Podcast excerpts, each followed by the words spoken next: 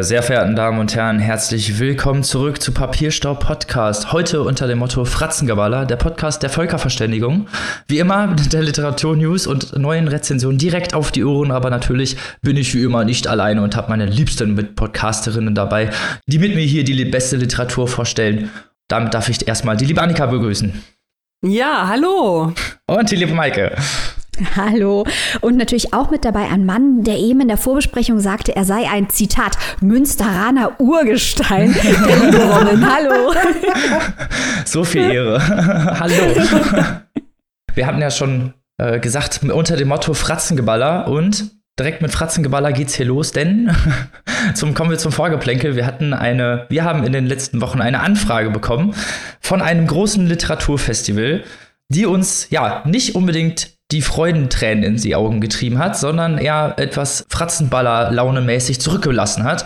Und zwar äh, ja, ging die Anfrage darum, dass wir ja, Werbung dafür machen, Werbung dafür machen sollten und in einem mündlichen Gespräch ja, zugesichert wurde, dass mhm. bezahlte mhm. und gekennzeichnete Werbung gibt oder wir dafür Werbung machen sollen und dann hinterher äh, in einer schriftlichen Mail das Ganze abgecancelt wurde oder beziehungsweise überhaupt gar nicht mehr davon die Rede war, sondern es einfach hieß, dass wir Werbung machen könnten, wenn wir das gerne wollen. Was ja, was worüber uns wir nicht so unbedingt freuen. Ich glaube, da können wir in den Kanon von vielen Blogger und Bloggerinnen mit einstimmen. Und damit sind wir auch schon beim Thema, denn uns geht es eigentlich nicht um diese einzelne Anfrage, sondern wir dachten, dieses Vorkommnis sei eine gute Startrampe, um mal über Anfragen von und an BloggerInnen und PodcasterInnen zu sprechen. Denn wir kriegen viele Anfragen, wir machen auch ein paar Anfragen, ähm, wir haben auch ein gewisses Know-how in dem Bereich. Äh, hier mal ein kleiner Schwank aus, habt ihr eigentlich Germanistik studiert? Nein, aber wir haben hier jemand mit einer Ausbildung im Printbereich Journalismus und jemand mit einer Ausbildung im audiovisuellen Bereich Journalismus und jemand mit einer, Pod, äh, mit einer Postadresse im Internet, äh, der Informatik studiert hat. Jetzt könnt ihr das alles mal in euren Hirnen zuordnen, wer wohl wer von uns ist. Also wir können da ein bisschen mitreden über das, was professionell ist oder vermeintlich professionell.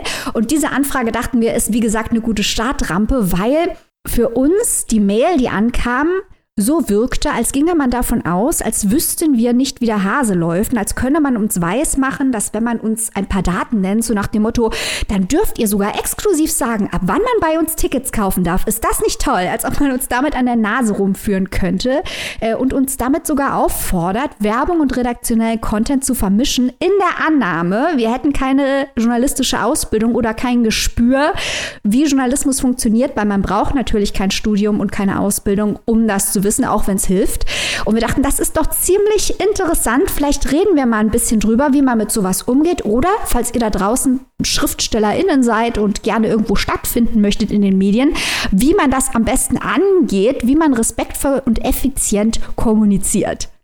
Ja, Mike, wie du schon gesagt hast, sehr gut. Das respektvoll ist ja, ist ja erstmal das Zauberwort, ne, worum es geht. Mhm. Und auch vielleicht einfach das, naja, äh, vielleicht auch sich wirklich das Projekt anzugucken. Also Anfragen, wo man, äh, bei denen man von, an, von vornherein merkt, dass sie eben nicht das Projekt wirklich sich angeguckt haben, sondern eigentlich so eine Massenmail ist, die halt an jede Blogger und BloggerInnen geschickt wird, die irgendwie in so einem bestimmten, in so einer bestimmten Bubble rumlaufen, nenne ich es einfach mal. Das ist äh, schon mal Punkt Nummer eins. Solche Werbemails sind natürlich einfach nicht schön und werden halt häufig auch einfach aus aussortiert, weil man sich eben auch nicht gewürdigt fühlt und das Projekt auch in dem Sinne ja nicht mit einbindet, sondern eigentlich ja nur Werbe, umsonst Werbeplattformen für jemanden machen soll. Und ich finde, diese Anfragen häufen sich sehr deutlich äh, und sehr, also sind mhm. auch sehr häufig. Das ist das, was das Maximum eigentlich in unserem Mailfach ausmacht, sind solche Anfragen, muss man leider sagen. Und die Anfragen, die halt dann wirklich auch kommen oder wirklich exklusive Kooperationen oder überhaupt Kooperationen, die dann wirklich auch was mit dem Content des jeweiligen Projektes, des jeweiligen Blogger oder der jeweiligen Bloggerin zu tun haben, ähm, auch einbindet, ist die Ansprache auch meistens eine ganz andere, viel höflicher und meistens merkt man dann auch, dass sich diese Projekte angeguckt wurden oder dass man sich halt irgendwie wirklich Gedanken gemacht hat, wie man das mit einbinden kann. Sowas ist natürlich schon mal direkt freundlich und zeigt ja auch schon mal so eine gewisse Bereitschaft, dass man sich auch mit dem Content auseinandergesetzt hat. Nächster Punkt ist natürlich, dass man generell als Blogger oder Bloggerin nicht gerne umsonst Werbeplattformen für irgendetwas macht. So, also ne, man sucht sich das dann notfalls selber aus, für was man die Werbung macht oder für was man äh, vielleicht einfach werben möchte, einfach aus privaten Gründen, einfach aus Gründen, die, die den Content betreffen. Aber diese Anfragen so nach dem Motto, okay, ne, vielleicht macht er einfach mal umsonst Werbung dafür, das finde ich halt einfach äh, teilweise auch äh, im, im, Sinne des, der Reichweite, die einige ja auch haben und die vielleicht auch wir ja haben, in dem Sinne einfach ein bisschen frech. Ich, ich glaube, hier muss man auch wirklich unterscheiden, ne? Weil es ist ja, ähm, wie du gerade sagst, Robin, zum einen äh, gibt es Werbung. Also angenommen, irgendjemand macht eine Veranstaltung und möchte, dass jemand anders darauf hinweist. Das ist Werbung. Oder was wir auch schon hatten, Leute gehen auf unseren Instagram-Account und versuchen, ihre Veranstaltung, unser, unseren Post zu bewerben. Das geht nicht. Wir entscheiden redaktionell, was bei uns besprochen wird und was nicht. Äh, Buchbesprechungen zum Beispiel bei uns sind immer redaktioneller Content. Das heißt, man kann bei uns keine Besprechungen kaufen. Man kann keine Urteile kaufen. Wir sind unabhängig. Wir machen unseren, unseren redaktionellen Content, unsere Seriosität und Glaubwürdigkeit ja kaputt, wenn man quasi durch irgendwelche finanziellen Mittel oder andere Annehmlichkeiten äh, sich eine gute Meinung von uns erkaufen kann. Das funktioniert nicht. Das heißt aber, wenn man Pay gerne möchte, gibt's nicht hier. Nein, nein. Aber das heißt, wenn man jetzt quasi als äh, junger Autorin hier ein äh, Buch vorgestellt sehen möchte, kann man uns selbstverständlich anschreiben. Wie gesagt, äh, uns Geld anzubieten wird nichts bringen, weil das werden wir nicht machen, weil das ist redaktioneller Content. Aber dann ist es wichtig, eben nicht zu schreiben, hallo, ich mag deinen Podcast. Das ist mein Buch. Lies einen Auszug auf Amazon. Und wir sind total geschockt, wie viele Leute sich offenbar die Mühe machen, 400 Seitenromane zu pinseln und im Selbstverlag rauszubringen, aber dann nicht in der Lage sind, seriös einen Pitch zu machen. Oder die, was wir auch haben, dass Leute quasi behaupten, sie würden unseren Content kennen. Und da muss ich jetzt mal äh, böse aus dem Nähkästchen plaudern. Manchmal fragen wir spaßeshalber zurück, was ihnen so gefällt und lachen dann über die absurden Antworten, weil die Leute natürlich überhaupt gar keine Ahnung haben. Und besonders fatal ist das, wenn es sich um eine Art des Genres handelt, das bei uns überhaupt nicht vorkommt. Denn auch deswegen ist es wichtig, sich zu überlegen, wo man die Anfrage überhaupt hinschickt, wenn man ein bisschen Öffentlichkeit haben will, weil nicht jede Exposure ist gut für einen. Es ist fatal, wenn man etwas anbietet, wo man sicher sein kann, dass, wenn es überhaupt besprochen wird, es negativ besprochen wird.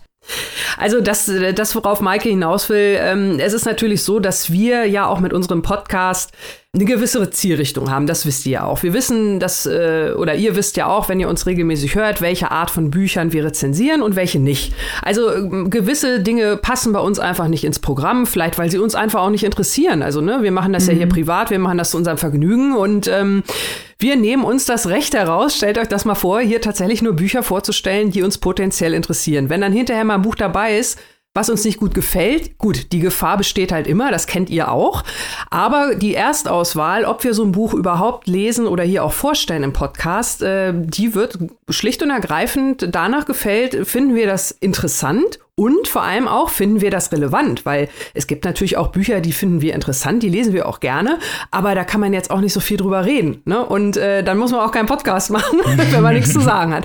So, diese Vorrede heißt natürlich, dass ähm, Bücher, die wir hier teilweise angeboten bekommen oder zugestimmt bekommen, sei es halt aus Gründen, was Maike halt gerade schon sagte, dass sich die Menschen gar nicht so mit unserem Podcast befassen und eigentlich gar nicht wissen, was wir vorstellen, dass das also Bücher sind, die bei uns gar nicht reinpassen und die äh, uns vielleicht auch gar nicht gefallen würden. Ne? Also, dass man schon von vornherein sagt, oh, das ist aber von der Thematik her total schlecht oder, oder, nee, was heißt schlecht? Das ist von der Thematik her für mich persönlich nichts, was mich jetzt so brennend interessiert oder was ich also, mir privat Was Annika hier meint und versucht sehr freundlich zum Schreiben, ist Glitzervampire.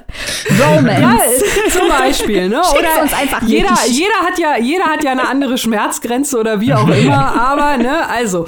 Und äh, ja, was wäre denn dann, ähm, also also was wäre denn dann das, das beste Ergebnis für äh, den oder die junge Autorin, die sich hoffnungsvoll an uns gewandt hat? Äh, da können wir natürlich nur sagen, also die Chancen stehen da wahrscheinlich eher schlecht, dass das Buch äh, hier gut besprochen wird, weil auch da sagt ja Maike wieder, wir machen ja keine Werbung. Also wir, wir reden ja hier nicht irgendjemandem nach dem Mund, irgendein Verlag, irgendeine Autorin oder wie auch immer. Wir sagen ja hier das, was wir über ein Buch denken und das ist halt manchmal auch ähm, negativ und äh, wir begründen das, wir begründen das aber immer sehr persönlich. Aber nichtsdestotrotz, wenn das jetzt vielleicht die einzige Besprechung dieses Werks ist, weil halt alle anderen irgendwie abgelehnt haben oder so, und äh, die ist dann auch noch eine negative, dann ist das jetzt natürlich auch für das Buch und für, äh, für den Nachwuchs äh, Schriftstellerinnen nicht gut. Und äh, wir wollen ja auch niemandem schaden. Also das hört sich jetzt auch so ein bisschen gönnerhaft an, ne? Aber jetzt mal ernsthaft. Also dann sage ich doch lieber, nee, pass mal auf. Ich glaube, das passt nicht so zu uns. Das würde, äh, ne, wäre vielleicht eher nicht so gut und vielleicht auch nicht so gut für dich. Und dann lassen wir das lieber. Und dann sucht man sich doch lieber vielleicht einen Blog oder einen Podcast, der eher so in die Richtung geht. Äh, jetzt nicht so nach dem Motto, hier kriege ich nur gute Kritiken, aber wo ich zumindest weiß, dieses Buch und dieses Zielpublikum des Podcasts oder des Blogs, das passt zusammen. Und bei uns, äh, wenn das halt nicht so der Fall ist, ja, dann äh, ist das nicht so nicht so sinnvoll. So sehen wir das. Deswegen richtig. ganz wichtig, wenn ihr irgendwo eine Anfrage startet, erstmal gut drüber nachdenken, ist das ein Format, in dem ich stattfinden möchte? Ist es ein Format, in dem das, was ich mache, geschätzt wird generell? Weil, wie gesagt, egal wie gut eure Glitzer-Vampir-Romane sind, wir werden sie immer kacke finden. Äh, das ist, passt einfach nicht in, in das Umfeld hier rein. Und ähm, das nächste ist dann natürlich, das auch so anschreiben, dass sich die Leute, die ihr anschreibt, wertgeschätzt fühlen. Weil, wenn jemand so eine Massenmail kriegt, denkt er sich natürlich, warum sollte ich mich 400 Seiten dadurch quälen, wenn die Person sich nicht mal die Mühe gemacht hat, mein journalistisches Produkt zu recherchieren? Eben. Also es geht ja vor allem darum, sich den einfach auch vernünftig den Content anzugucken, wie beide schon sehr gut gesagt hat. Ne? Es ist einfach auch passen muss, es muss zum Buch passen, muss ja auch vielleicht zum, zum Autor oder zur Autorin passen und das bringt es ja nicht, sich dann irgendwo einzunisten sozusagen oder stattzufinden, wo man dann vielleicht einfach auch gar nicht in dem Sinne geschätzt werden kann, weil der Content ganz andere Richtungen einschlägt. Und es natürlich dann, äh, und viele Blogger und Bloggerinnen werden darunter leiden, halt ne, solche Massenanfragen einfach auch das Mailfach vollstopfen und dann vielleicht Anfragen vielleicht überspielen, die ja wirklich auch äh, in die Richtung gehen und sie von Leuten, die sich auch wirklich den Content angeguckt haben. Da hat man natürlich überhaupt nichts gegen. Wenn man sich den Content angeguckt hat, man ist vielleicht der Meinung, das passt dazu und man kann da vielleicht auch noch was zu sagen, ist das ja okay, aber man muss natürlich auch immer damit rechnen, dass die Leute vielleicht auch einfach sagen nein, weil alle machen das, die meisten, äh, also die privat produzierten Blogs und auch die privat produzierten Podcasts, so wie wir das machen, sind halt, äh, machen das halt aus Spaßgründen einfach und äh, suchen sich die Literatur einfach selber aus. Aber das funktioniert ja in den großen Redaktionen genauso. Also wenn du den Glitzer-Vampir-Roman Glitzer der Zeit schickst, wird der dort auch nicht stattfinden. Was? Also das nicht? ist eigentlich jedes ähm, journalistische Produkt, und hier kommt man eigentlich zu einem, zu einem anderen, finde ich, interessanten Thema. Jedes journalistische Produkt, das sich als halbwegs professionell versteht. Wir verstehen uns hier sehr wohl als äh, professionell. Das ist ein Anspruch, den wir haben, weil wir wollen ja mit dem, was wir machen, ernst genommen werden. Und wir denken halt, wenn wir uns nach außen stellen und sagen, wir machen hier so Larifari, was uns gefällt und wir wollen gar nicht professionell sein, wird uns als BloggerInnen oder PodcasterInnen niemand ernst nehmen. Das dürfen wir dann auch niemandem vorwerfen, weil wir haben ja dann offenbar nach außen kommuniziert, dass uns keiner ernst nehmen muss. Wir möchten aber gerne ernst genommen werden. Und deswegen grübeln wir natürlich immer, so wie ganz, ganz viele andere PodcasterInnen und BloggerInnen reden auch äh, über die Ausrichtung unseres Contents, über das Zielpublikum, das wir erreichen wollen, womit wir es erreichen wollen. Und wenn wir dann natürlich jemanden haben, der sich damit auseinandergesetzt hat, was wir machen und uns dann was schreibt, äh, dann findet er bei uns natürlich auch statt. Also letztens zum Beispiel erst haben wir eine tolle Mail gekriegt vom jungen, aufstrebenden Verlag, der genau bei uns reinpasst, wo wir dann natürlich denken, ja cool, dass die uns angeschrieben haben und cool, dass die uns auch so angeschrieben haben, dass uns gleich klar geworden ist, das könnte was für uns sein. Das ist, funktioniert schon, aber ich glaube, man muss wirklich auch die Brille der CreatorInnen sich anziehen und äh, sich ein bisschen in die Reihen versetzen. Und dann vielleicht noch ein anderer Tipp. Es gibt ja nicht nur das Internet und Instagram und die Podcast-Szene. Momentan ist Corona. Es ist gerade schwierig, im Kulturbereich Themen zu finden, gerade bei kleineren Lokalzeitungen. Denkt weit, vernetzt euch lokal, vernetzt euch auch pressemäßig lokal. Das ist extrem hilfreich. Das hier war jetzt gerade eigentlich wahrscheinlich ein, ein, einer der besten Seminare dazu, wie man seine Reichweite als Autorin oder Autor vergrößern kann, ohne dass wir dafür Geld nehmen. Guck mal. Ich möchte. Für die Menschen. Ganz kurz noch. Immer nur für die Menschen. Eine Sache möchte ich noch ganz kurz ergänzen. Einfach nur der Vollständigkeit halber. Ähm, es kommt natürlich auch vor, auch jetzt wieder große Staunen, dass wir Anfragen ablehnen müssen. Einfach weil wir keine Zeit haben, schlicht und ergreifend. Oder, und auch da wieder, weil wir professionell arbeiten und weil einfach unsere Spots tatsächlich schon äh, Wochen und Monate im Voraus geplant sind. Wisst ihr, haben wir auch oft genug schon gesagt, Redaktionskonferenz und so weiter und so fort. Und dann ist es halt manchmal auch nicht möglich, ähm, nochmal spontan irgendwo ein Buch äh, nochmal unterzukriegen, selbst wenn wir es wollen würden. Also das nur nochmal der Vollständigkeit halber. Sehr gut. und vielleicht nochmal als Abschluss, es bringt dann auch übrigens nichts den Leuten, wenn sie da vielleicht nicht drauf geantwortet haben oder generell einfach seine seine Bücher zuzuschicken und dann zu hoffen, dass sie stattfinden, weil da passiert eher das Gegenteil, dass dann solche Leute auf die schwarze Liste kommen und gar nicht mehr stattfinden, weil finde ich so ein Ding, das macht man einfach nicht. Man kommt auch nicht mal nicht zu jemandem nach Hause und sagt, hier, lies mein Buch. das ist so ähnlich. nicht auf Ideen, Robin. oh Gott, oh Gott, ja. jetzt geht's Ja, und äh, noch ein Tipp, weil wir kriegen viele Anfragen ähm, von Leuten, die noch nichts publiziert haben. Und das machen wir grundsätzlich nicht. Aber natürlich sollen diese Leute also wir wollen die nicht demotivieren. Die sollen natürlich trotzdem eine Chance haben. Wir sind halt einfach nur das falsche Format. Leute, die noch nichts publiziert haben, sucht euch auf jeden Fall auch lokal. Die lokale Vernetzung im, im wahren Leben, nicht nur im Internet, ist ganz wichtig. Guckt, wer bei euch noch so schreibt, ob es Zusammenschlüsse von Leuten gibt, die schreiben, ob Schriftstellerverbände gibt. Die sind auch nicht alle gut. Manche sind dominiert von Deutschlehrern, die sich für Schriftsteller halten. Das ist nicht so das Geilste. Aber da gibt es auch viele gute Zusammenschlüsse von Schriftstellerverbänden, die einem weiterhelfen können. Und schaut nach kleinen Literaturzeitschriften, damit ihr ein bisschen Exposure kriegt, damit ihr Kontakte kriegt, damit ihr, wenn ihr die Leiter hochklettert, was vorzuweisen habt in Literaturzeitschriften, wo ihr kürzere Werke publiziert habt. Guckt im Internet, da gibt es ganz, ganz tolle Zusammenstellungen nach Literaturpreisen für Nachwuchsschriftstellerinnen. Geht es auf diese Art und Weise an. Nur weil wir und wahrscheinlich auch vergleichbare Formate zu euch sagen, ihr habt keine offizielle Publikation in einem Publikumsverlag, heißt das nicht, dass ihr aufgeben sollt. Macht auf jeden Fall weiter, haltet uns auf dem Laufenden. Uns interessiert es absolut. Wenn ihr Fragen habt, könnt ihr uns die auch schicken. Wir versuchen da auch weiter zu helfen. Also das wären so die Tipps. Auf jeden Fall lokale Presse, lokale Vernetzung, Literaturwettbewerbe, Literaturzeitschriften. Bleibt dran, ihr da draußen. Bleibt dran. Genau. Und hängt euch ja vielleicht an, es gibt auch viele Content Creator, die auch extra solchen, ja, etwas unbekannteren Leuten äh, Plattformen bieten. Man muss sie halt nur vielleicht etwas eher suchen und sich nicht da an Leute hängen, die ganz klar einfach anderen Content produzieren. So, und damit kommen wir vom Fratzengeballer im Vorgeplänkel zum Fratzengeballer im ersten Buch. Liebe Maike, hau drauf! Robin hat es ja schon in der Anmoderation gesagt, dass wir der Podcast der Völkerverständigung sind. Und das zeigen wir jetzt hier mit dem allerersten Buch. Denn jetzt, Ladies and Gentlemen, stellt eine Saarländerin einen Roman eines Pelsers vor. Spalter. ich weiß nicht, ob euch klar ist, was das bedeutet, aber im äh, Verlauf der Vorstellung hier äh, wird euch das klar werden. Und noch was. Diese Saarländerin ruft jetzt an dieser Stelle, hey, Deutscher Buchpreis, aufwachen. Traut ihr euch, diesen Roman hier zu nominieren?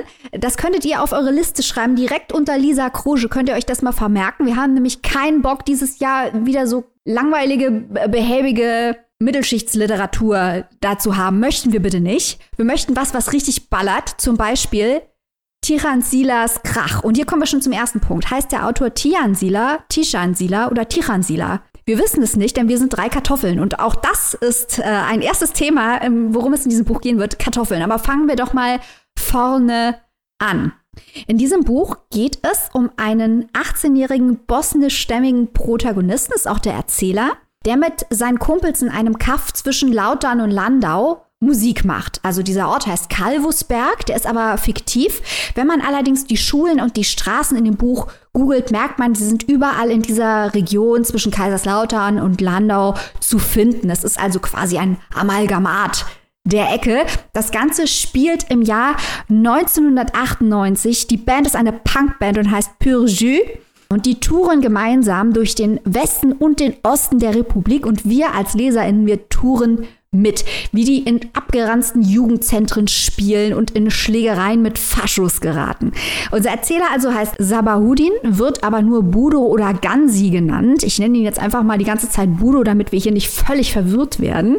Er ist also der Gitarrist von Peugeot und hat eine blondierte Mähne und natürlich einen amtlichen Punk-Look, denn wir wissen es, nichts ist peinlicher als nicht korrekt unangepasst zu sein, vor allem wenn man Punk ist. Budo steht kurz vor dem Abi, weiß aber nicht so genau, was er später mal mit seinem Leben anfangen soll. Jetzt steht erstmal seine Band im Vordergrund, doch dann entwickeln sich die Dinge, wir ahnen es, nicht so, wie er es sich vorgestellt hat. Ich werde einen Teufel tun, hier jetzt den Plot nachzuerzählen. Den könnt ihr mal schön selber lesen. Der ist ganz hervorragend und wild. Ich rede lieber über die Themen, die der Autor hier abarbeitet. Es geht nämlich vor allem um Freundschaft, das ist klar bei einem Bandroman, aber nicht so platt wie zum Beispiel bei Superbusen von Paula Irmschler, was wir hier mal abgebatscht haben, sondern äh, auf einem ganz anderen Niveau. Es geht um Identität und es geht auch um Klasse. Und Identität und Klasse sind hier so ein bisschen die Themen, auf die ich eingehen möchte. Denn Budo, ich habe es schon erwähnt, er ist in Deutschland geboren, aber seine Familie stammt aus äh, Bosnien.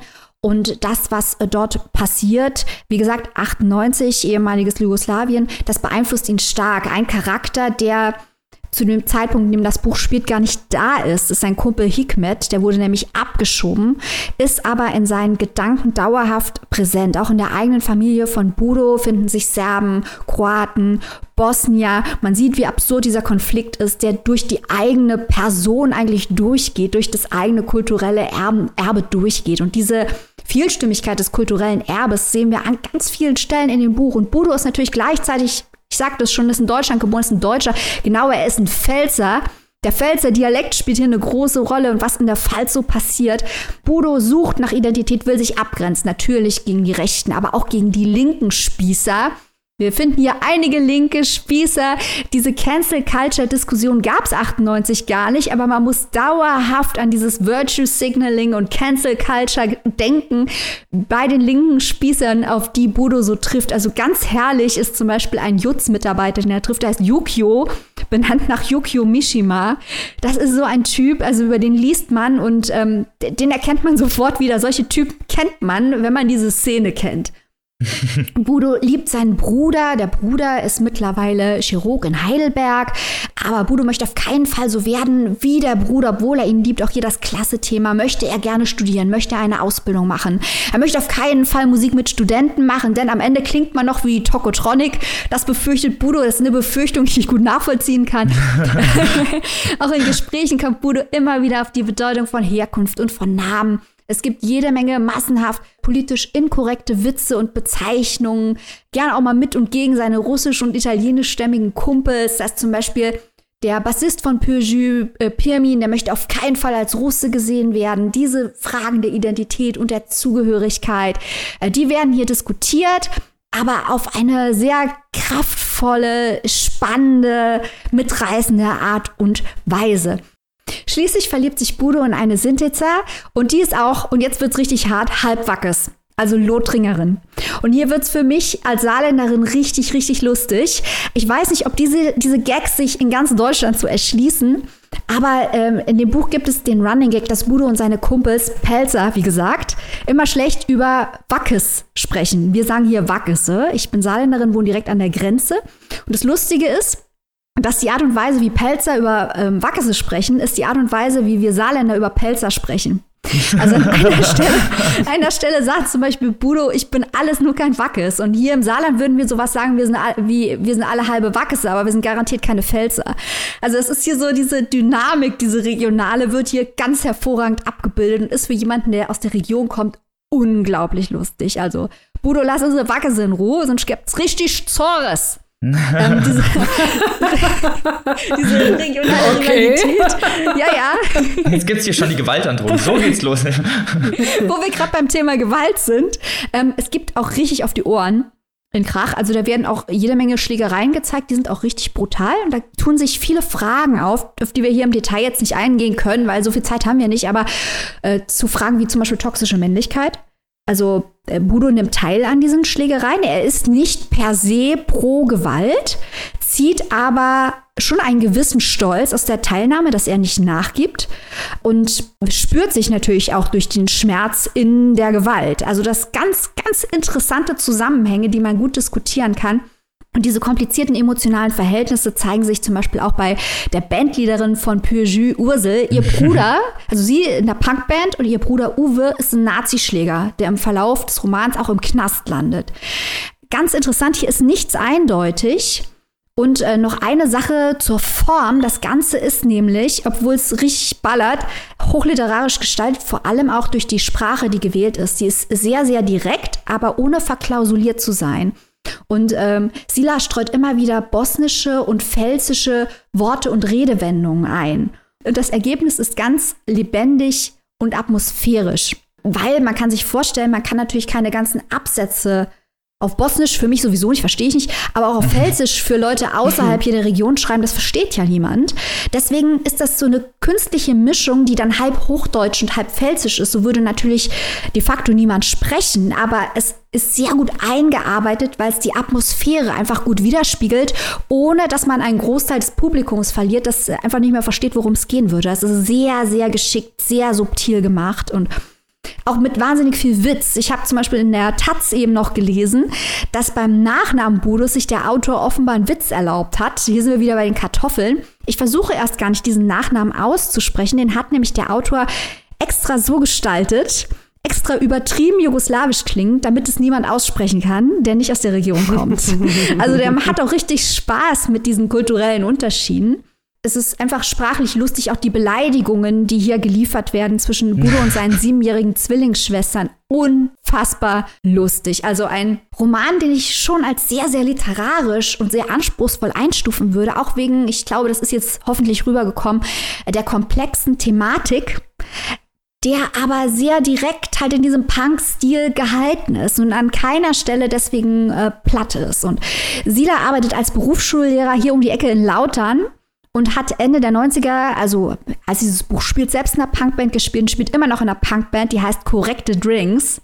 Und äh, ja, das scheint ein Spitzentyp zu sein. Ähm, Grüße nach Lautern. Bitte sagt den anderen SaarländerInnen nicht, dass ich das gesagt habe. Aber dieser Pelzer hier, der hat hey, das ist mal richtig eine geile Sache. Also wie viele LiteraturkritikerInnen gerne sagen, das hat geballert. Im, Sinne, Im Sinne des Titels natürlich auch.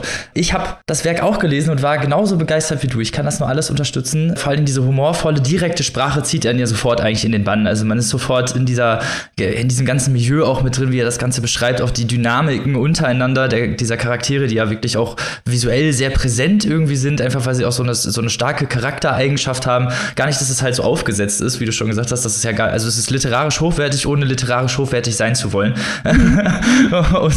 um es mal platitüdenhaft zu sagen. Weil ähm, es durch diese Direktheit einfach so nah auch am Leser und der Leserin ist, dass man eigentlich gar nicht anders kann, als wirklich voll in dieser Geschichte drin zu stecken. Und auch diese, ja, ja, diese toxische Männlichkeit, dieses Aufsteigen äh, der, der Männlichkeit unter dieser äh, Bro-Haftigkeit, nenne ich es einfach mal, mit diesen ganzen Kumpels und dieser ganzen Manie auch, ähm, war halt interessant zu lesen, weil es halt wirklich doch, äh, also häufig diese Dynamiken gibt, einfach für, für junge männliche Aufsteigende. Und ich fand gerade, das hat er sehr gut porträtiert, wie, wie sein Charakter sich entwickelt und auch sich äh, mit sich wächst eigentlich. Ne? Also man sieht ja auch ständig die Charakterentwicklung an sich. Und das war, finde ich, ein, ja, ein Roman, der einfach sehr sympathisch irgendwie ist, auch generell. Also da muss man ein bisschen vielleicht auch etwas härteres Fell haben. Also wer hier was gegen irgendwie explizite äh, Keilereien hat, die hier, äh, die hier gezeigt werden, der sollte vielleicht was anderes lesen. Aber es ist halt ein ja, ein wilder, junger Roman, das ja vor allem durch seine explizite Direktheit besticht. Und ich glaube, das, äh, das sollte sich, äh, sollte man sich auf jeden Fall angucken. Vor allem die Buchpreisjury sollte sich das definitiv angucken, weil das mal etwas Ungewöhnliches, äh, Neues, Schönes und ja, Bestechendes ist einfach was, was ja lange nachhalt auch. Das ist ja auch immer die Frage, was bei Romanen so übrig bleibt, sozusagen, dass man, ob man sich dann in ein paar Monaten noch daran erinnert wird. Und ich wette, an dieses Buch werden wir uns noch lange erinnern. Robin, du kommst ja aus Münster, eine Stadt, die ein klein wenig verlacht wird in diesem Buch, weil ihr einfach nicht hart genug seid, wie wir hier im Südwesten. Wie bist du denn mit der Sprache klargekommen? Also gerade mit diesen Einschüben. Wie hast du das denn empfunden? Weil ich, also ich habe eine gewisse Nähe zu dem Buch, muss ich vielleicht auch dazu sagen, weil ähm, ich bin ungefähr so alt wie der Autor. Ich komme aus der gleichen Region wie der Autor und ich kenne halt diese Leute. Natürlich nicht persönlich, die sind ja fiktiv, aber diese Charaktere, die hier auftreten, das sind alles Leute, die kenne ich. Ähm, und du bist äh, zeitlich und, und räumlich da ja ein Stückchen weit von weg. Wie hast du das denn empfunden?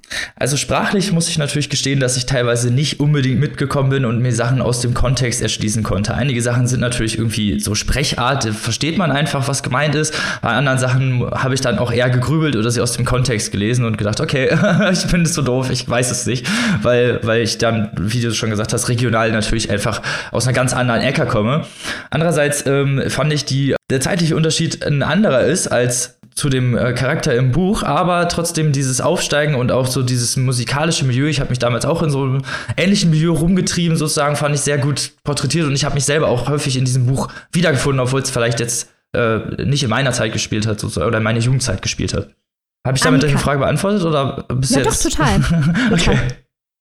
Also ich, äh, ich habe gerade total andächtig gelauscht, weil ähm, ich bin ja nicht nur eine Kartoffel, ähm, ich bin ja sogar, und ich weiß jetzt gar nicht, äh, welche Version da die, die bessere ist. Ich würde jetzt sogar sagen, ich bin dann vielleicht doch eher so eine mehlig kochende Kartoffel. Was meine ich damit? Ich meine damit, dass ich ja nun hier aus Hannover komme, äh, sprich, ich ja so überhaupt keinen Bezug zu regionalen Dialekten, Mundarten und ähnlichem habe, weil ich ja nun ähm, hier tagtäglich nur von, äh, von dem 0815 Hochdeutsch äh, umgeben bin und deswegen auch von Natur aus so ein bisschen skeptisch bin, was diese ganzen Dinge angeht. Ne? Also Wie von daher habe ich ich das wohl neidisch. Neidisch ist das Wort, was du sein kann. Ja, es ist äh, alles, alles eine Frage äh, genau des Blickwinkels. Der eine sagt skeptisch, der andere neidisch.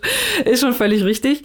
Deswegen fand ich das halt sehr interessant, äh, Maike, deine Frage in, in äh, Bezug auf Robin, wie er das so empfindet. Ich hätte das wahrscheinlich ähm, ähnlich empfunden und wäre vielleicht ein wenig ja, abgeschreckt gewesen. Auf der anderen Seite muss ich sagen, was ich natürlich total spannend finde, sind die ganzen Themen, die du erwähnt hast, diese gesellschaftlichen, vor allem das mit der toxischen Männlichkeit und vor allem auch, und da komme ich wieder zu der Regionalität und auch zu der ja, zu dieser, zu dieser Frage der Zugehörigkeit und der verschiedenen Identitäten, die du ja auch erwähnt hast. Und ich muss jetzt tatsächlich auch so ein bisschen an Chian Archers Hawaii denken. Bin ich da ganz weit weg, oder? Nein. Nein. Es gibt in diesem Buch zum Beispiel auch ein, ein Viertel, ähm, mhm. in das sich angeblich auch die härtesten Leute nicht trauen. Und das ist das Viertel, in dem äh, die Synthesa lebt, in die sich Budo verliebt. Mhm. Und äh, da geht es natürlich dann auch um Vorurteile, um Statusdenken, um Abgrenzung. Mhm. Und das spielt eine ganz große Rolle. Also ich finde es auch gut, dass du das jetzt wieder ähm, hierauf, hierauf lenkst, auf diese Aspekte, weil äh, dieser Dialekt, der macht natürlich Spaß, aber es ist jetzt nicht so, dass der irgendwie 50 Prozent des Buches oder 25 oder auch nur 20 Prozent des Buches auch ausmachen würde. Überhaupt nicht. Mhm. Der kommt halt manchmal in den äh, Diskussionen zwischen den Menschen, wenn die direkt miteinander reden, vor. Und ich finde, der wird auch sehr realistisch eingesetzt. Aber eigentlich geht es halt um diese Identitäten und in dem Kontext muss man auch die Dialekte sehen, weil es, es gibt die bosnische Sprache, dann gibt es natürlich äh, den Dialekt, es gibt das Hochdeutsche und auch hier sieht man die verschiedenen Identitäten, wie die zusammenkommen, wie werden die Italiener wahrgenommen, wie werden die Sinti und Roma wahrgenommen, wie werden die benannt, wie benennen die sich selber. Da spielt Sprache halt eine große Rolle, auch im Rahmen der Repräsentation. Deswegen Budo verweist auch immer auf seinen Namen äh, und auch auf seinen Nachnamen und weist darauf hin, was dieser Name alles über ihn sagt und dass es eben ganz wichtig ist, dass Namen sprechend sind, dass es nicht nur schlecht ist und das ist ein, ein, ganz wichtiges Thema. Und um auf deine Frage mit Chian Archer zurückzukommen, also da gibt es diese Abgrenzungsthematik und auch die toxische Männlichkeit und so spielt ja auch bei Chian Archer mhm, eine genau, große Rolle. Genau. Ähm, es gibt hier thematisch viele Unterschiede, aber es gibt auch viele Verbindungen. Es gibt auch Verbindungen zum Beispiel zu ähm, Herkunft von Sascha Stanicic, mhm. wahrscheinlich recht offensichtlich.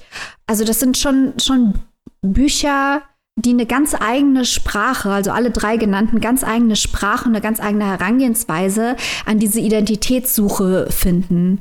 Mhm. Und äh, das finde ich eben toll, weil man kann das akademischer angehen, wie zum Beispiel in Identity, was auch toll ist.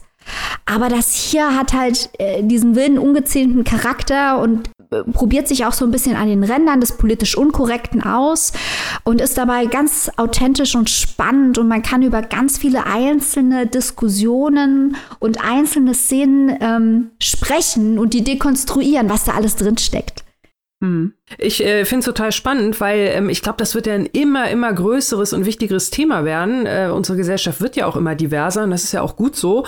Und ähm, ich finde es toll, also das sollte jetzt auch nicht so gemeint sein von wegen, ach, haben wir das jetzt nicht alles schon mal gelesen? Nein, ganz im Gegenteil. Das, äh, du hast es ja auch nochmal hervorgehoben, wo auch die Unterschiede zwischen den Büchern sind und die jeweiligen Herangehensweisen, allein schon zeitlich, ne? Und es ist ja dann auch irgendwie wieder eine andere Szene. Also das ist eine Geschichte, die kann man so oft erzählen und ähm, wenn die gut und frisch und, und äh, flott runtererzählt äh, wird, dann gerne mehr damit. Äh, gerne her damit, gerne mehr davon. ja, hier fließen halt auch die Aspekte so schön zusammen. Weil du die Klassenunterschiede innerhalb der Familie von Budo hast. Also der Bruder, der äh, zum Chirurgen aufsteigt, die hart arbeitenden Eltern, er selbst, der so ein bisschen Slacker ist. Ähm, diese Klassenunterschiede innerhalb der Familie, zwischen den Wahrnehmungen der Leute in dem Dorf, zwischen Dorf und Stadt ähm, und diese mhm. Abgrenzungsbewegung halt gerade im Coming of Age anzusetzen, macht natürlich sehr, sehr viel Sinn. Und dann auch gerade noch in der Punk-Szene, in der es ja um Abgrenzung geht, aber auf eine verdrehte Art und Weise. Und das kommt auch immer wieder zur Sprache, um die richtige Art der Abgrenzung, weil du darfst dich ja, du musst dich ja richtig abgrenzen, du darfst dich nicht mm. falsch abgrenzen. Und äh, diese, diese Dynamiken werden halt in allen Lebensbereichen von Budo ganz konsequent, aber auch sehr spielerisch äh, durchgearbeitet. Und deswegen ja. bleibt man einfach gerne dran. Ein wirklich brillantes Buch. Das ballert. So, wo können sich die Leute das denn reinziehen, um auch beballert zu werden, liebe Maike? Krach von Tiran Sila könnt ihr erwerben bei Kiepenheuer und Witsch. Die gebundene Ausgabe, die übrigens auch klasse gelb punkig aussieht, kostet 20 Euro und das keimfreie E-Book 16,99. So Leute, da solltet ihr euch jeden Fall zuwenden und euch auch den Krach ins Haus holen. Ja, Robin, aber kann dein Roman denn mit dieser Lärminfusion mithalten? Uh, ich könnte es jetzt mysteriös machen, aber vielleicht kleiner Spoiler, nö. So. Kurz und schmerzlos ist manchmal auch das Beste, ne? Ja, manchmal muss man das Pflaster direkt abreißen. Ja, so. ja, ja, und deswegen kommen wir schon mal direkt zu meinem Werk, Der Freiwillige von Salvatore Schibona. Ganz frisch, ganz neu. Salvatore Schibona, um erstmal zum Autor zu kommen, ist 1975 in Cleveland geboren und war 2008 für den National Book Award nominiert. Der Freiwillige ist jetzt sein zweiter Roman und handelt von ja, Historie, Krieg, Frieden, Väter und Söhne, intergenerationellem Trauma, also wirklich vielen ja, gesellschaftlich relevanten Geschichten, äh, gesellschaftlich relevanten Themen und natürlich auch ein sehr großes Feld, in dem es spielt. Es spielt in etwa 50 Jahren, also es hat eine, es spielt in einer Zeitspanne von etwa 50 Jahren. Vietnamkrieg ist mit dabei, äh, Afghanistan-Krieg ist mit dabei und sogar ein bisschen die Neuzeit. Also eigentlich klingt es ja jetzt erstmal so, also jetzt nicht die Kriege, aber da waren ja schon jetzt viele Sachen für unsere Podcast-Bingo-Karte dabei eigentlich. Eigentlich ne? schon. Das ist auch der Grund, wieso das hier drin gelandet ist, lieber Antika. Ich weiß. Ich weiß. so, Wolltest du nochmal betonen? Ja, da hast du natürlich vollkommen recht. Ich wollte auch gar nicht widersprechen. Und zwar komme ich erstmal vielleicht zum Inhalt. Es beginnt mit Janis, der 2010 am Hamburger Flughafen gefunden wird, weinend in einer geflickten, ja, in einem geflickten Anorak mit ein paar hundert Dollarschein in der Tasche und niemand der anwesenden Flugbegleiter oder Angestellten versteht diesen Jungen. Also es wird irgendwann finden sie raus, dass er Lettisch spricht und versuchen, äh, treiben einen Piloten auf einer lettischen Airline, der versucht mit ihm zu kommunizieren, aber je mehr sie versuchen aus dem Jungen herauszubekommen, desto weniger spricht der Junge. Man findet im weiteren Verlauf heraus, dass der Junge ausgesetzt wurde von seinem Vater Elroy Heflin. Der war in Jugendzeit in Riga stationiert und hat mit ja, der Mutter eine kurze Beziehung eingegangen. Daraus ist Janis hervorgegangen. Die Mutter hat sich jetzt fünf Jahre um Janis gekümmert und will aber aus beruflichen Gründen nach Spanien ziehen und drückt sozusagen Elroy den Jungen auf, der den eigentlich nur aus jährlichen Besuchen kennt. Er holt ihn also aus Riga ab und fliegt mit dem über Hamburg und möchte zurück in seine Heimat nach in die USA und ja, lässt den Jungen, sagen wir es ganz einfach, äh, zurück. Er lässt ihn einfach da sitzen und fliegt alleine nach Hause. Also schon mal ein netter Start und dann finden wir heraus, dass dieser Elroy äh, nach Hause fliegt zu seinem Ziehvater sozusagen äh, namens Tilly. Elroy selbst erfährt man, äh, hat einen schweren Weg hinter sich, war mehrfach im Gefängnis, hatte mehrfach Drogendelikte und ist dann bei der Army angestellt worden. Sein Ziehvater Tilly hat ihm diese Jobs besorgt und dann springt es auch schon in die nächste Generation und zwar in die Generation von Tilly, der nämlich eigentlich Wolly Freight heißt. Wolly ist nämlich dann der Name des Titels auch der Freiwillige genannt, von seinen Eltern auch schon früh der Freiwillige genannt, die ihn zu einem relativ späten Zeitpunkt bekommen haben. Er ist in einer ländlichen Region der USA aufgewachsen und hat gegen seine Eltern re rebelliert, indem er sich früh für die Army eingeschrieben hat und dann in den Vietnamkrieg eingezogen wurde. In Okinawa angekommen, sagt er selber, ist ein Höllenloch und ähm, er sieht die Schrecken des Krieges sozusagen. Er sieht, er, er, muss dann Versorgungstrucks immer hin und her fahren und sieht immer mal wieder, wie Kameraden weggebombt werden, auch die ganzen Schattenseiten des Krieges, auch die Napalmbomben, die geworfen werden. Also alles wird hier aber so im kurzen Ablauf einmal erklärt. Mehrfach wird sein Konvoi bebombt oder sein Lastwagen sogar bebombt, aber Wolli wie sein Name schon sagt, meldet sich immer wieder freiwillig zum Dienst, selbst als er in der Stadt Kesan mehrere Wochen umzingelt wird und dann erst, ja, schon kurz vorm Hungertod eigentlich erst von Kameraden gerettet wird. Er geht später wieder in den Krieg und wird dann, gerät dann sogar zwischen die Fronten, indem er in einem Geheimeinsatz dienen soll, der ihn hinterher in die Fänge der Vietcong leitet. Der ganze Roman, wir wissen ja, dass Tilly überlebt, also Wolli überlebt natürlich den Krieg, aber er wird auch in weitere geheime Organisationsmachenschaften mit reingezogen, soll, äh, geht, später geht es um Spionage, also wir erleben hier ja das Leben von drei Männern, die jeweils eigentlich im Krieg groß geworden sind. Elroy später, der, der Ziehsohn sozusagen von Wolli, spielt auch noch eine große Rolle, der dann halt auch wieder in Riga war, im Afghanistan-Krieg und ja, wie gesagt, drei Generationen von intergenerationalem Trauma, das schon früh angefangen hat, einfach mit im, im Krieg und die ganzen Traumata, die sich daraus herausziehen. Das Interessante, vielleicht kommen wir erstmal zu dem Positiven. Man sagt ja erstmal was Nettes. kommen wir mal zum Interessanten. Also, was das Buch wirklich interessant macht, sind, dass äh, wir keinen festen Erzähler haben. Wir haben hier einen auktorialen Erzähler, der aber immer wieder in die Perspektiven von seinen Charakteren reinspringt, also teilweise auch in Nebencharaktere reinbring, äh, reinspringt oder Situationen nochmal auf eine andere Art und Weise schildert. Das fand ich ziemlich schlau gemacht. Zum anderen sind die Charaktere gut ausgearbeitet. Es ist visuell relativ prägnant, atmosphärisch vielleicht auch häufig gemacht. Äh, das Problem daran leider, und damit kommen wir, leider, kommen wir schon zum Negativen, ist, dass äh, das Pacing hier ganz schlecht gemacht ist. Also die Erzählung ist, äh, fokussiert sich ständig auf irgendwie Triviali Triviales, also Banalitäten, die die Story in keinster Weise in irg irgendwie voranbringen und naja, also mir eigentlich nur so einen schweren Seufzer hervorgerufen haben, weil ich dachte, oh mein Gott, wann geht's endlich weiter? Und die Sachen, die tatsächlich interessant wären, also wirklich Gefechte oder dann diese Geheimagenten, Aktionen, nenne ich es einfach mal, werden in drei kurzen Seiten in, abgefrühstückt, ohne dass man als Leser oder Leserin jetzt mehr darüber erfährt. Und es wird halt alle Informationen in ganz kurzer Zeit einmal abgefrühstückt, aber dafür erfährt man dann halt, weiß ich nicht, wie, ne, wie der Dschungel Vietnams ausgesehen hat oder wie er sich die Stiefel geputzt hat. Also so wirklich Dinge, die halt total unwichtig sind eigentlich für die Geschichte. Vielleicht sollte das auch vielleicht so diese Traumata widerspiegeln, aber es hat bei mir einfach auch nicht gezündet. Also ich, ich war einfach, ich bin nie so richtig in die Geschichte reingekommen und ich fand, ich, also und ich hatte häufig das Gefühl, dass mir hier was vorgesetzt wird. Also es ist nicht, dass man die Geschichte voraussehen kann, das nicht unbedingt. Also es gibt hier durchaus so Twiste, nenne ich es einfach mal, die man nicht erwartet hat. Aber es ist halt, na, es lässt einen so ein bisschen kalt einfach. Irgendwie die Charaktere sind zwar unsympathisch, die sollen aber auch so, glaube ich, so ein bisschen sein. Und ich glaube, das ist auch na, eigentlich fast ein schamvoller Charakter noch, der die Charaktere irgendwie lebendig macht, aber sie sind halt na, plastisch irgendwie in ihrer Art und Weise. Also gerade wie sie handeln oder ähm, wo es hingeht, ist halt leider nicht unbedingt vorhersehbar, aber halt einfach uninteressant. Es ist halt es geht halt in un unterschiedliche Richtungen und zu, es switcht auch einfach zu häufig in den, zwischen den Zeiten. Also wir haben es dann immer wieder ähm, mit kurz Vietnamkrieg zu tun und dann wieder 2011 zu dem Jungen. Die, äh, das macht zwar irgendwie ein bisschen interessanter, aber die Wechsel sind an ganz komischen Stellen gewählt, hatte ich das Gefühl. Und dann werden, werden ganze Jahre übersprungen äh, in der anderen Zeitlinie, ohne dass man erfährt, was tatsächlich passiert ist. Das fand ich einfach nicht gut umgesetzt.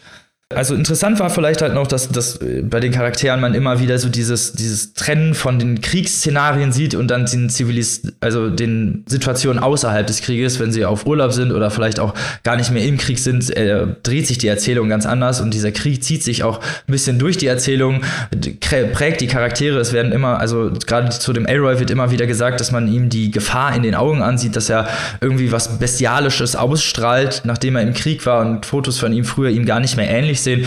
Und äh, dieses Traumata zieht sich halt auch durch die ganze Generation von äh, bis halt zu Janis, der halt äh, ständig auch Angst hat vor den Fremden und sich von niemandem irgendetwas sagen lassen möchte. Zum nächsten Punkt, es gibt halt hier sehr, sehr viele theologische Bilder, die halt heraufbeschworen werden, was ein nächster Punkt wäre, der mir einfach nicht so gut gefallen hat, nicht weil ich irgendwie ein Ketzer bin oder so. Also schon, aber ist halt, es ist halt überbordend gewesen, dass es dann halt ständig um die Bibel geht oder was würde Jesus tun. Also in, in Zeiten von Kriegen, dieser Aberglaube war zwar interessant, äh, diesen Verfall dahin zu sehen oder halt gerade diese von eigentlich Leuten, die halt eher atheistisch geprägt waren, dass sie sich dann halt in diesen Kriegszeiten oder Todesszenarien sich äh, ja, dieser höheren Macht zugewandt haben, aber es äh, durchzieht halt den Roman an einigen Stellen, wo es halt unnötig gewesen wäre und wo es mich halt auch einfach verwirrt hat und eigentlich unpassend war. Insgesamt leider, naja, also das die New York Times Book Review wird äh, zitiert, Mitski Bohne hat ein Meisterwerk geschaffen, da würde ich jetzt leider einfach mal widersprechen. Das war, das war einfach ein bisschen, ja, ein bisschen Fahrt, langweilig, es sind 558 Seiten und naja, es hätten auch 300 sein können und dann wäre vielleicht ein bisschen interessanter gewesen oder spannender, weiß ich nicht mal. Also wie gesagt, gerade die spannenden Szenen sind leider einfach nicht so ausgearbeitet, wie ich mir das gerne gewünscht hätte und dann diese ganzen Szenarien von dem Traumata, der Rache, Verlust und dem Krieg und auch der Umgang mit, mit diesen nachhaltigen Traumata wird einfach nicht sehr gut, finde ich, porträtiert in dem Roman. Da habe ich schon viel bessere Kriegsromane gelesen, die das äh, um einiges besser zeigen. So, jetzt habe ich fertig gerantet. Ich, ich bin total überfordert. ja, ja, ich auch. Also, ähm, Robin, ich, ähm, du weißt ja, deswegen habe ich das ja vorhin eingangs auch nochmal extra betont. Ähm, ich habe, bei mir hat das Buch ja genauso viele Bingo-Boxen äh, ausgehakt, als wir uns die Programme damals angeguckt haben, wie bei dir. Ähm, ne? Also, dann darf es ja auch gerne mal ein bisschen länger sein, dann darf es ja auch mal ein paar mehr Seiten haben, wenn das so ein schönes, episches Ding ist. Aber ich muss auch sagen, also du hast, wir, haben das ja auch oft, dass wir dann äh, sagen, ja, manchmal ist halt äh, der persönliche Geschmack anders, ne? Oder, oder der eine oder die andere legt mehr Wert auf dies und, und äh, das. Aber ich finde, also für mich persönlich sind hier wirklich jetzt in deiner Besprechung wirklich auch so zwei rote Flaggen gleich hochgegangen. Also das ist zum einen wirklich, muss ich sagen, diese, diese, ähm, ja, nicht nur religiösen Verweise, sondern ähm, wenn du sagst, das war so, zu viel, das wäre mir wahrscheinlich dann genauso gegangen und zum anderen dann auch, wenn das Pacing nicht stimmt. Und das finde ich irgendwie so total schade, ne? Weil ich meine, wenn, wenn da so eine Geschichte ist und so wie du das jetzt auch alles geschildert hast und wie wir es auch gelesen haben, ist das, muss das ja eine unfassbar epische Geschichte sein. Also allein diese Kriege, ich meine, wie viele Bücher und Filme sind allein über den Vietnamkrieg geschrieben worden. Mhm. Ähm, und äh, wie, dass man das dann irgendwie in Anführungszeichen so in Sand setzt. Äh, also, äh, ich meine, wie kommt man denn auf die Idee, dann so diese, diese packenden Sachen so wegzulassen? Was soll das denn für ein Kunstgriff sein? Ich verstehe das überhaupt nicht. Vielleicht der Nebel des Krieges, Annika. Der ich Nebel weiß es nicht genau. genau. Ja, äh, das klingt für mich eher so, ich, ich weiß gar nicht, wie ich das beschreiben soll oder ich habe keinen Bock, mir da jetzt was auszudenken, also lege ich da jetzt den Nebel drüber. Ich will dem Autoren jetzt überhaupt nichts vorwerfen, aber vielleicht irgendwie doch, weil, also, ich weiß nicht, das ist ja das, als wenn man das, das Highlight irgendwie äh, so Jetzt mach mal die Augen zu, ne? So in der entscheidenden Szene im Film, wer ist der Mörder? Halt dir mal die Augen zu. Ja, also, vollkommen, also Vollkommen richtig. Also sowas hatte ich auch erwartet. So eine Epik, so steht es halt eigentlich auch, also so wird es auch angeprangert und so wird es halt auch beworben, so mit ne, einer großen mhm. Epik, einer großen Historie, einer großen Odyssee könnte man sie nennen. Das eigentlich Interessante, jetzt kommen wir mal dazu, sind halt eher so diese Mini-Vignetten, so Mini-Geschichten von teilweise Nebencharakteren oder Leuten, die ja indirekt mit den Hauptcharakteren zu tun haben. Wie ich schon gesagt habe, wird ja teilweise die Perspektive auch in Nebencharaktere gewechselt. Das war teilweise interessanter, weil sie halt, weil das Leben von diesen, in dieser kurzen Zeit mehr ausgestaffiert wurde als teilweise das Leben der Hauptcharaktere, hatte ich zumindest so das Gefühl. Hm. Das, für mich sind, ist das alles farblos geblieben und ich hatte auch das Problem, dass ich mir die Geschichte ganz, ganz schlecht merken konnte. Und das ist halt auch immer so ein Zeichen von, nicht unbedingt, dass es ein gutes Buch ist, weil wenn ich, ne, wenn es gut rübergebracht ist und die Story ist so erzählt, dass man sich das halt, dass man mit der Story geht, dann kann man sich das auch gut merken. Dann braucht man nicht ständig irgendwie nachgucken, okay, was ist da nochmal passiert, wer ist das jetzt? Dann haben die halt ständig, wie ich, wie vielleicht auch einige durcheinander gekommen sind, als ich es am Anfang erzählt habe, äh, mehrere Namen, weil sie dann halt irgendwie hinter Decknamen bekommen und dann werden sie halt immer anders genannt. Und dann muss man halt ständig darauf gucken, okay, wen, über wen spricht er jetzt gerade so und welche Zeitlinie ist jetzt gerade gemeint, weil dann halt wieder, äh, es wird immer zwar durch Kapitel getrennt, aber manchmal, man muss am Anfang erstmal damit klarkommen, in welcher, in welcher Riege bin ich gerade, in welchem Charakter bin ich gerade und wo will das gerade hin. Und gerade diese Mini-Vignetten, die teilweise eingestreut werden, diese Mini-Stories, waren, waren für mich interessanter eigentlich als der ganze zusammenhängende Epos, der hier genannt wird, diese ganze Wannabe-Odyssee, nenne ich es einfach mal, weil es halt mhm. einfach gar nicht so richtig als Odyssee rüberkommt. Es sind einfach sehr,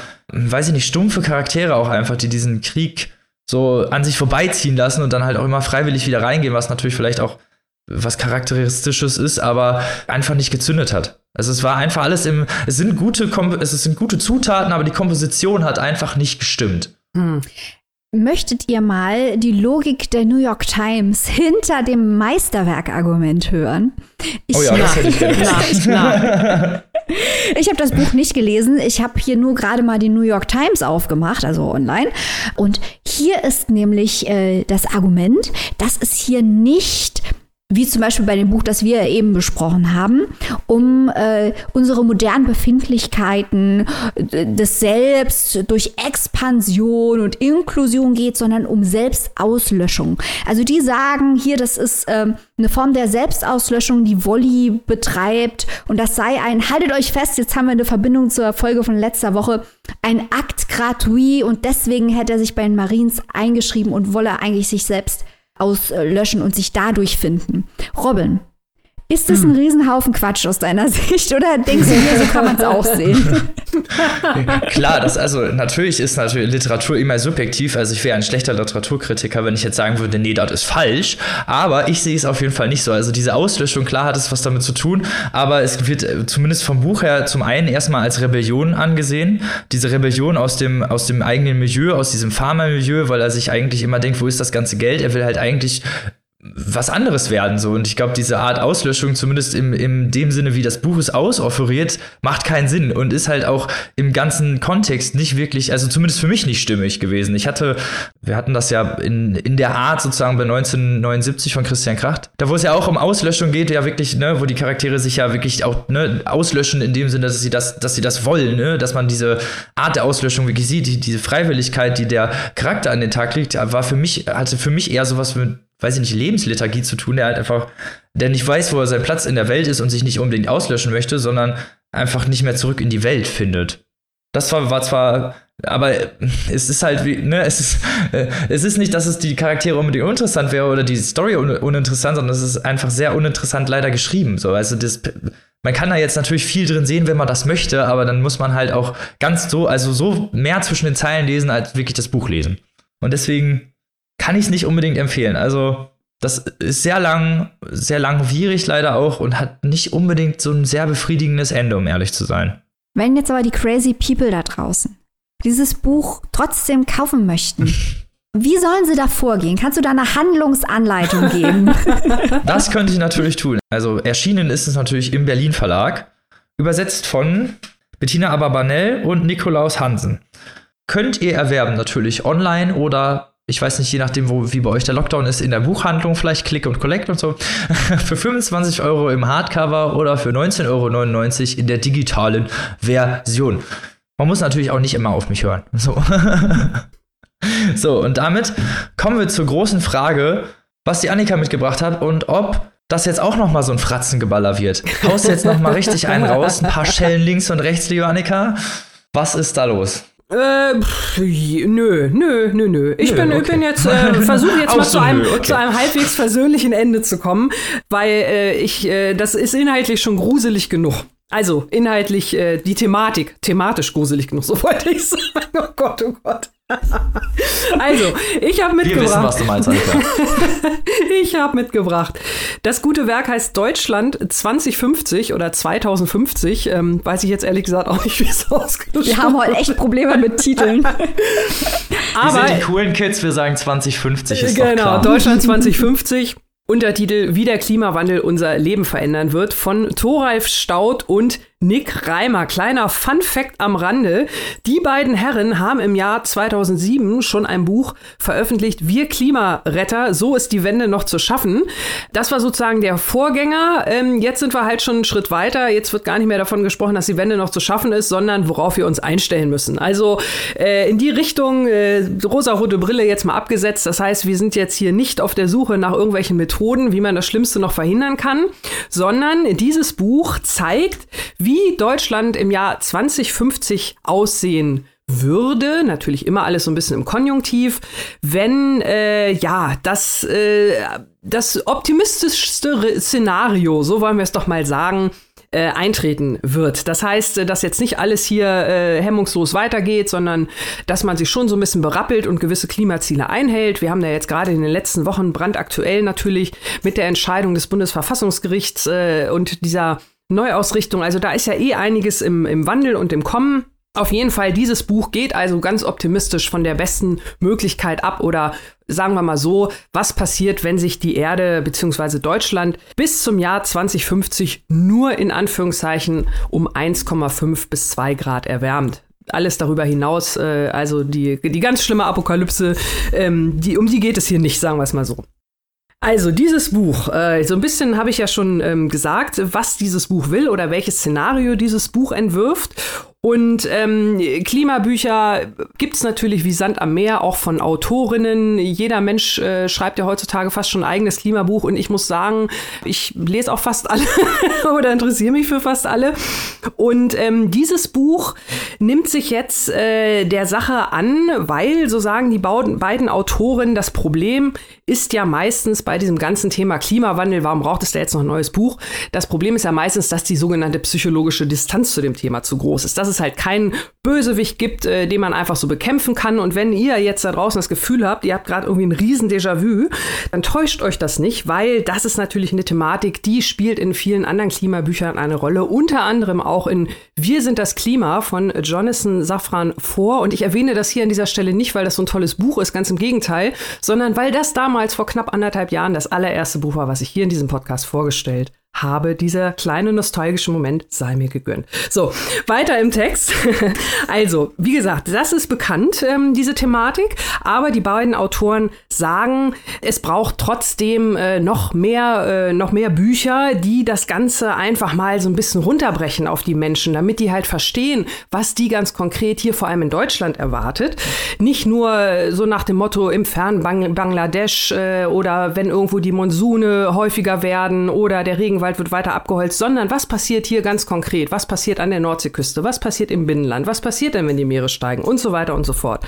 Und das haben die beiden, Thoralf Staud und Nick Reimer, also zusammengetragen, haben dafür mit ganz vielen Menschen aus allen möglichen wissenschaftlichen Bereichen gesprochen, haben unheimlich viele Ergebnisse zusammengetragen, sind äh, ja vor Ort gewesen oder haben zumindest äh, vor Ort digital recherchiert, wie das in diesen Zeiten äh, möglich ist oder war und äh, haben in einer ja, in über zehn Kapiteln, 14 sind es insgesamt, äh, einmal nach verschiedenen Themenbereichen sortiert, halt diesen Blick gewagt, äh, wie Deutschland aussehen könnte. Und sie sagen, sie stützen sich da also auf sehr, sehr stabile Messwerte, die teilweise auch aus, aus alten Werten äh, sehr, sehr lange schon berechnet wurden, sodass die Vorhersagen da jetzt keine Kaffeesatzleserei sind, sondern schon relativ stabile Dinge und letzten Endes muss man ja auch mal sagen, das Jahr 2050, das sind ja auch in Anführungszeichen nur noch 30 Jahre. Ne? Wenn man zurückrechnet, 1990 sind 30 Jahre rückwärts, das ist jetzt auch noch gar nicht so lange alles her.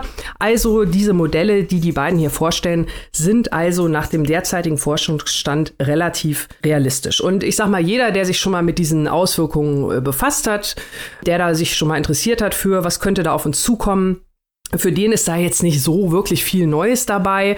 Grundsätzlich dieses ganze Thema wurde ja auch schon mal vor ein paar Jahren äh, sehr schön aufgeschrieben von David Wallace Welt in dem Buch Die unbewohnbare Erde, Leben nach der Erderwärmung. Äh, nach der Erderwärmung.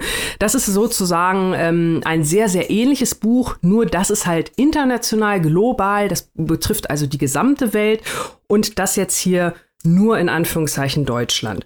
Und ähm, das macht es dann natürlich für einige Menschen das ist wohl auch so die Intention der beiden Autoren natürlich näher, weil ist ja klar, dass was, was hier vor der eigenen Haustür passiert, da ist man emotionaler immer mehr dran.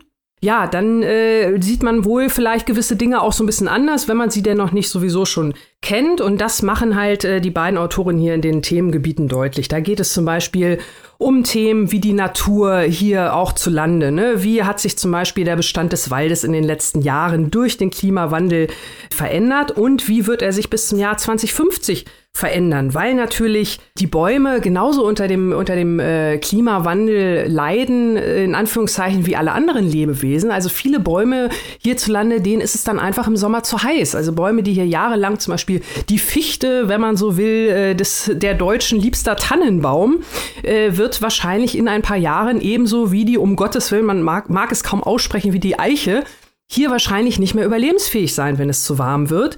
Und äh, ja, da sind also auch äh, viele FörsterInnen beziehungsweise Menschen, die sich mit, mit äh, dieser Botanik auskennen, auf der Suche nach anderen Pflanzen und Bäumen, die man stattdessen hier ansiedeln könnte.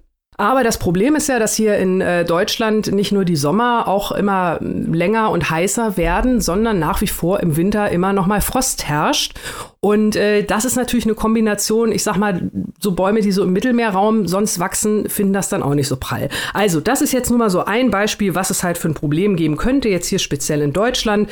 Genauso verhält es sich mit den ganzen anderen Themen natürlich. Äh, wie wirkt es sich ähm, auf die Städte aus? Natürlich sind die Städte hierzulande, wenn man sagt, wir haben irgendwann mal in Berlin Wetter wie in Toulouse, dann hört sich das vielleicht erstmal ganz toll an, aber äh, ich sag mal, so eine Stadt im Süden ist ja auch ganz anders gebaut als die Städte bei uns. Man denke ja mal nur daran, wenn man immer diese schön idyllischen Postkarten von den griechischen Inseln sieht, da sind die Häuser alle weiß.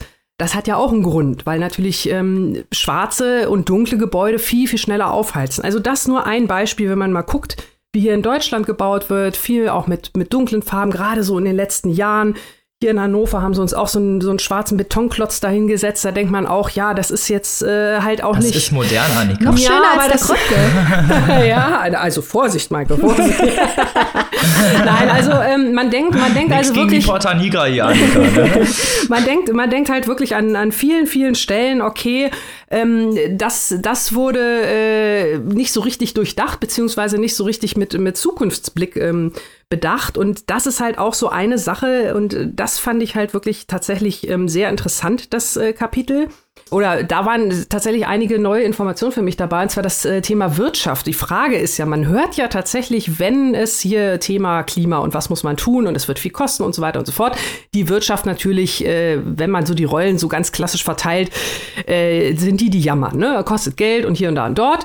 Und ähm, dann überlegt man mal, ja, aber die Wirtschaft wird natürlich auch vom Klimawandel betroffen sein, ne? die Firmen. Und hier ist ein Beispiel BASF, wie die sich zum Beispiel auf den Klimawandel vorbereitet haben, ne? dass das Werksgelände da halt erhöht liegt, ne? selbst wenn da mal irgendwie das Wasser über der Rhein über die Ufer tritt oder wie auch immer. Solche Sachen, das ist natürlich auch interessant, äh, wie manche Firmen da vorsorgen, manche nicht. Und ähm, auf der anderen Seite aber dann teilweise auch wieder erschreckend, wenn man halt sieht, was ich gerade meinte, wie teilweise geplant wird, ohne halt von, von hier bis um die Ecke zu denken.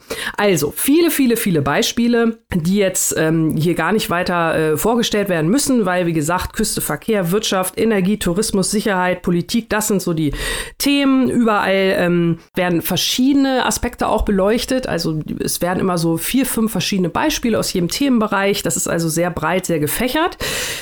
Jetzt kommt das Aber, warum ich so ein bisschen ähm, ja Probleme mit dem Buch hatte. Ich habe eingangs schon gesagt, für mich war jetzt nicht so viel Neues dabei. Das äh, will ich jetzt aber hier gar nicht mal so negativ ähm, dem Buch anlasten, weil äh, ne, ich lese halt trotzdem alles, auch wenn, wenn immer die Gefahr besteht, dass da nicht so viel Neues dabei ist. Ich finde es halt irgendwie immer wieder interessant und ein neuer Dreh ist ja vielleicht doch noch mal irgendwie dabei. Aber ich fand die Art und Weise, wie es runtergeschrieben ist, doch halt sehr einfach. Nun kann man sagen, vielleicht will man sich jetzt gezielt an so niedrigschwelliges Publikum ähm, richten oder, oder besonders niedrigschwellige Ansprache, sagen wir es mal so, wählen, um halt ein möglichst breites Publikum zu erreichen. Und ich sage jetzt auch gar nicht, dass das jetzt hier äh, sonst was sprachlich aufbereitet werden muss, aber es ist halt wirklich jedes Kapitel sehr, sehr ähnlich, sehr, sehr gleich aufgebaut, dass halt ein, ein äh, kurz, äh, wie so die Blende geht auf, äh, wo sind wir hier jetzt gerade? In einem Forschungsinstitut oder bei BASF, es wird also kurz die Szenerie beschrieben, dann sagt irgendjemand ein Zitat,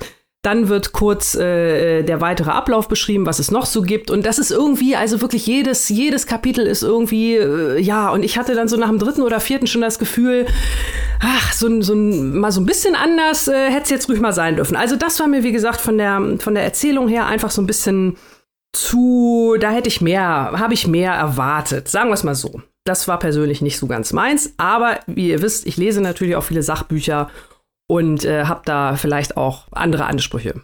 Aber wer auch auf jeden Fall richtig gute Ansprüche hat, ist die liebe Maike. Guter Bogen. Ne, ne, Maike, du hast ja auch mal einen Blick äh, ins Deutschland des Jahres 2050 gewagt. Was, was hast du denn da so gesehen? Also ganz billig könnte man hier jetzt die Kritik anbringen. Ach, keine Kritik ist uns zu billig, die hau ich jetzt einfach mal raus. ähm, das ist natürlich ein weiteres Buch unter der Überschrift Eulen nach Athen tragen.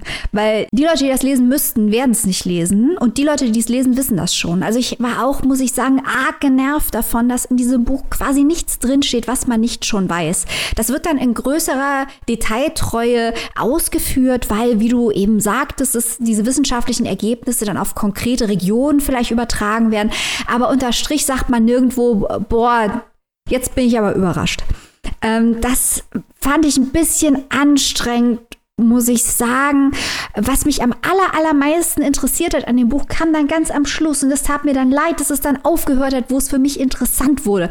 Denn ganz am Ende in dem Buch wird diskutiert, wie die derzeitig zu beobachtende politische Polarisierung zunehmen kann durch den Klimawandel und inwiefern die deutsche Gesellschaft solidarisch sein wird oder nicht. Das sind ja auch Fragen, die wir momentan natürlich durch die Rechts-Links-Diskussion in der Politik, aber auch durch Corona verstärkt sehen. Was bedeutet Solidarität? Und das wird hier übertragen auf den Klimawandel, ob das die Leute dann eher zusammenbringt, weil alle in einem Boot sitzen, oder ob es sie sogar noch weiter auseinandertreibt weil es ja immer noch die Leute gibt, die die Augen äh, verschließen und wahrscheinlich verschließen werden, äh, bis das Boot untergegangen ist.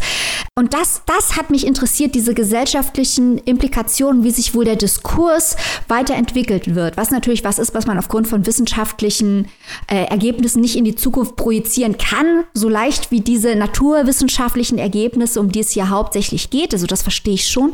Aber das hätte mich mehr interessiert als der Hauptteil mit den naturwissenschaftlichen Erkenntnissen, weil ich denke, dass doch die aller, allermeisten Leute das schon wissen. Das hat mich so ein kleines bisschen ratlos zurückgelassen, mhm. weil, wie anfangs gesagt, das ist natürlich auch ein bisschen eine billigere Kritik, weil ähm, es wird ja dadurch nicht weniger wichtig, dass es die Leute großteilig schon wissen. Aber du siehst, du siehst, dass der Konflikt, in dem ich mich bezüglich dieses Buches befinde, ja, ich, ich kann es ich kann's, äh, total gut verstehen. Ähm, ich habe es ja auch so gesehen, zumindest teilweise. Also ich äh, bin ja auch Eulen nach Athen tragen, also ich äh, kaufe es ja trotzdem. Oder ich lese es ja trotzdem, sagen wir es mal so. Ich äh, glaube aber, dass es äh, nichtsdestotrotz, ich habe ja vorhin gesagt, dass es äh, so ein bisschen wie die deutsche Version von dem David Wallace Wells ist. Und das war ja echt ein, ein riesen internationaler Bestseller. Also es scheint auf jeden Fall noch ähm, Bedarf für diese Thematik zu geben. Und selbst wenn es nur noch irgendwie eine Handvoll Leute sind, die es echt immer noch nicht wissen, äh, finde ich, hat das Buch allein schon dadurch seine Daseinsberechtigung. Und vielleicht, und vielleicht wird ja so, so ein kleines bisschen Schuh draus, vielleicht ist es ja wirklich so, dass es deswegen so relativ einfach in Anführungszeichen erzählt ist, um wirklich nochmal ganz niedrigschwellig für alle, die dies bisher immer noch nicht interessiert hat, da nochmal ranzugehen. Oder vielleicht umgekehrt als kleine Kaufempfehlung. Ne? Also, wenn ihr da draußen jemanden habt, der wirklich noch äh, der Meinung ist, nee, ist ja alles gar nicht so schlimm und vor allem, das interessiert mich ja hier zu Hause nicht, ne? dann äh, solltet ihr dieser Person dieses Buch durchaus mal empfehlen. Auf jeden Fall bitte eher als den eingangs zitierten äh, Jonathan Safran vor, weil der ähm, war nämlich äh, nix. Könnt ihr bei uns auch im Podcast nachhören, warum. ja, ja, genau. Aber wenn, wenn Aber ihr er selber fand sich gut. Er fand, ja, sich, er fand sich, er fand sich gut. Ja, gut. Das, das wollen wir ihm ja auch nicht nehmen. äh, und um dann den Bogen noch äh, rund zu machen, David Wallace Wells, die unbewohnbare Erde, das auch noch mal äh, gerne, das ist dann halt noch mal globaler, wenn euch das Thema interessiert und das ist auch finde ich besser geschrieben. Also, je nachdem äh, habe ich jetzt gesagt, ne, wer welches Thema Klimawandel und die Folgen. Vielleicht habt ihr ja doch noch Bedarf, weil wie gesagt, also grundsätzlich ne, für mich auch wenig Neues, aber ja, irgendwie, wenn es immer noch Leute gibt, die überzeugt werden müssen, dann ist das hier ein ganz guter Ansatzpunkt. Auch wenn hoffentlich, äh, da stimme ich ja mit Maike zu, es hoffentlich solche Bücher bald nicht mehr geben muss, aber ich befürchte, leider wird es sie weitergeben müssen. Man hofft, dass dieser Tag vielleicht ja eines Tages kommt. Ja, ja, ja. Eine letzte Frage hätte ich vielleicht noch. Es gibt ja so, also es gibt, ich bin jetzt nicht so belesen in äh, Klimasachbüchern, sage ich ganz ehrlich, aber ich kenne natürlich die Thematik durch andere mediale äh, Sachen, wie zum Beispiel Dokumentation oder es gibt ja halt, also es gibt ja viele andere Dinge, die die einem das beigebracht haben, sozusagen gerade halt auch, ne, gibt, gibt sehr viele auch so informative Sachen im Internet. Podcasts ja zum Beispiel auch. Podcasts zum Beispiel, ja. Ähm, auch so Infografiken generell. Bei dem Thema ist leider aber häufig, oder zumindest hatte ich so das Gefühl, dass es häufig so ein bisschen auf so Clickbait-Nummern geht. So, okay, guck mal, wir erklären jetzt nochmal schnell den Klimawandel, da gibt es halt viele Klicks für. Wie Clickbait-artig ist das? Also dadurch, dass es, äh, wie ich ja eingangs erzählt habe, relativ linear und immer gleich erzählt ist, fand ich es gar nicht clickbait-mäßig, ganz im Gegenteil. Okay. Beziehungsweise sagen wir so, also ähm, die Kapitel, es ist schon so dargestellt, dass die Kapitel mit einem kleinen Zitat äh, beginnen, die ähm, vielleicht als Clickbait aufgefasst werden könnten, aber eigentlich wirklich nur in einem Satz kurz zusammenfassen, worum es in dem nächsten Kapitel geht. Also ich äh, fand das jetzt nicht, äh, dass, es, dass es übermäßig ein auf, äh, oh Gott, oh Gott, so schlimm, äh, das müsst ihr hier gelesen haben, um zu glauben, wie es ist oder so. Okay. Ja, das ist ja, äh, ist ja auch immer wichtig. Ja, ja.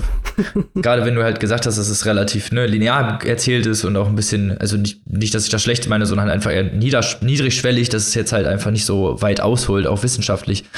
Also was für dich ganz persönlich noch interessant sein könnte und weil es auch gut in den Kontext der heutigen Sendung äh, passt, es gibt auch ein Münster-Cameo, auch in diesem Buch. Yes. Also wann okay. ist Münster eigentlich so populär? Das muss das sein. Ja, also, ja, in dem Fall tatsächlich ähm, gar nicht mal so cool. Äh, Münster, 28. Juli 2014, die Westfälische Universitätsstadt erlebt eine bis dahin nie gesehene Sturzflut. Äh, ganz viel Wasser kam darunter und unter anderem zwei Menschen starben. Robin, kannst du dich da noch dran erinnern?